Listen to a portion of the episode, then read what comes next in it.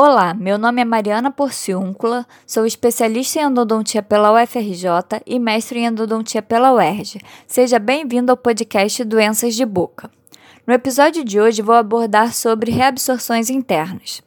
O nosso dente é uma estrutura dura que dentro dele tem um canal com um tecido mole, onde passam os vasos sanguíneos e as inervações. Esse canal passa por dentro de todo o dente, desde a coroa, que é a parte que mostramos no sorriso e usamos para mastigação, até o final da raiz, que é a parte do dente que fica dentro do osso. As reabsorções internas recebem esse nome por se iniciarem justamente dentro desse canal. Por isso são reabsorções internas, porque ocorre dentro do dente e somente em dentes que ainda tenham inervação. Temos dois tipos de reabsorção interna, a inflamatória e a substitutiva.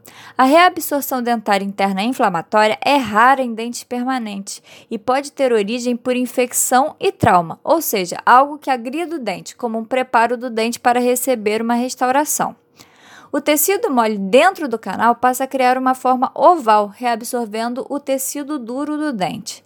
Se essa substituição acontecer na parte da coroa, um ponto dela pode ficar com aspecto rosado por causa do sangue do tecido, condição chamada de mancha rósea, e o dentista consegue dar o diagnóstico ao ver isso. Quando ela corre na raiz, ela é diagnosticada pela radiografia. Geralmente não causa dor, mas se a expansão romper a coroa e o tecido mole do canal ficar exposto ao meio bucal, pode provocar dor. O tratamento vai depender se a reabsorção ainda está somente dentro do dente ou se já encontrou o meio externo. Quando ela ainda é interna, o tratamento é o tratamento endodôntico, ou seja, o tratamento de canal, porque é a presença de tecido vivo que mantém a expansão da reabsorção. Caso ela já tenha encontrado área externa, o dentista vai avaliar se essa comunicação pode ser fechada, se vai precisar de uma cirurgia cortando a parte da raiz em que essa reabsorção está acontecendo, ou se o dente não tem salvação e vai precisar ser extraído. Já a reabsorção dentária interna de substituição, como o nome diz, é quando ocorre a substituição do tecido do canal por tecido ósseo é causado por um trauma de baixa intensidade, como quando um dente toca mais do que os outros, ficando sobrecarregado. Pode acontecer tanto na coroa quanto na raiz do dente.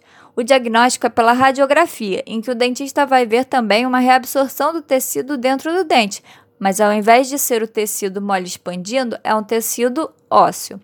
Essa reabsorção é paralisada quando o tecido ósseo substitui completamente o tecido mole, fechando o canal do dente. O tratamento endodôntico também é o procedimento recomendado para paralisar o processo de substituição.